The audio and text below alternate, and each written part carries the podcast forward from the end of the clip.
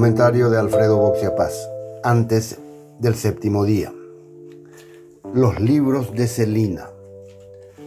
Augusto Roa Bastos lamentó haber perdido tres bibliotecas en el curso de sus eh, siempre turbulentas mudanzas de ciudad.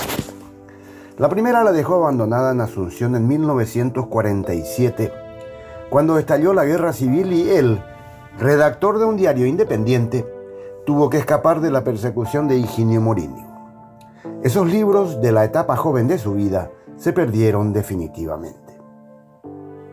De la segunda, la de Buenos Aires, solo se tenían referencias aisladas. En 1976, cuando ocurrió el golpe de Estado en Argentina, Roa se exilió en Francia donde vivió los siguientes 20 años como profesor de literatura latinoamericana. Sus libros fueron guardados por sus hijos en su departamento de Buenos Aires. Pocos años después, estos viajaron a Venezuela.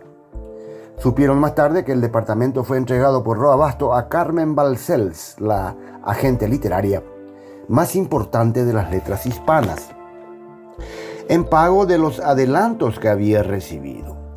Esta llevó algunos manuscritos y papeles del escritor a Barcelona, donde años después aparecieron en un lote de cartas que se cruzaban escritores del boom latinoamericano. Pero Carmen había dejado los libros en custodia en un depósito de Buenos Aires.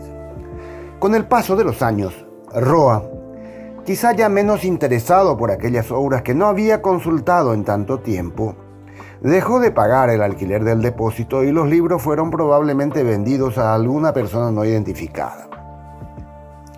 Por lo tanto, también fueron considerados irremediablemente extraviados. La tercera quedó en Toulouse, custodiada por Iris Jiménez, su compañera de entonces, de quien se separó en 1996 para pasar sus últimos años de vida en Asunción. Probablemente consideró que volver para recuperar sus libros sería demasiado engorroso y doloroso. La historia podría terminar aquí y sería típica de los apremios que impusieron las dictaduras a los escritores de América Latina. Buena parte del siglo pasado.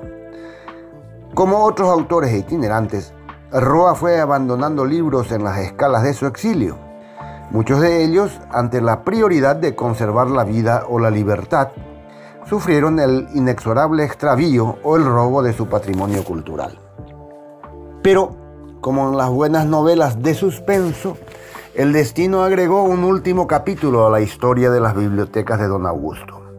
Hace tres años, a Gastón, un mecánico de maquinarias agrícolas, le llamó la atención un contenedor de basura que contenía varias cajas de libros viejos y ajados, tirados al costado de una ruta en la provincia de Buenos Aires. Tomó una foto y llamó a su novia, Celina, una socióloga, preguntándole si deseaba que se los lleve. Como la respuesta fue una entusiasta sí, las cajas llegaron a la casa de los Brites en la cercana ciudad de Otamendi. Allí, Celina y su familia, todos amantes de la lectura, las abrieron y se toparon con 176 libros, en su mayoría novelas, poesías y libros de teatro. Al comienzo, todo aquello parecía ser solo una biblioteca interesante, abandonada por alguien que no supo darle valor. Comprobaron que algunos de los textos estaban dedicados a Augusto Roabasto y muchos tenían anotaciones y apuntes hechos con una caligrafía prolija. Tardaron un poco más en armar el rompecabezas literario. Esa biblioteca tuvo que haber pertenecido al más grande de los escritores paraguayos. Luego vino la pandemia y los libros fueron de nuevo enclaustrados. Pero tres años después el encanto de las cajas volvió a atrapar a Celina y a su familia y se pusieron a catalogarlos. Ahora sabían mucho más de Roabasto. Estos libros le habían servido para edificar la historia de su novela cumbre, Yo el Supremo.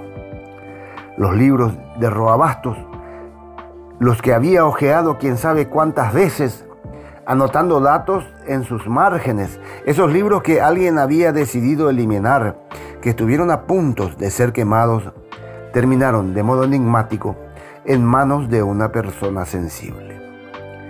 Celina decidió, finalmente, compartir ese tesoro con nosotros y se comunicó con la embajada paraguaya. Esta biblioteca repatriada nos contará cómo fue la investigación, cuáles fueron las fuentes a las que el autor recurrió para diseñar la personalidad de José Gaspar de Francia. Más de cuatro décadas después, gracias a Celina, estos libros escriben las últimas líneas de la biografía de Roa.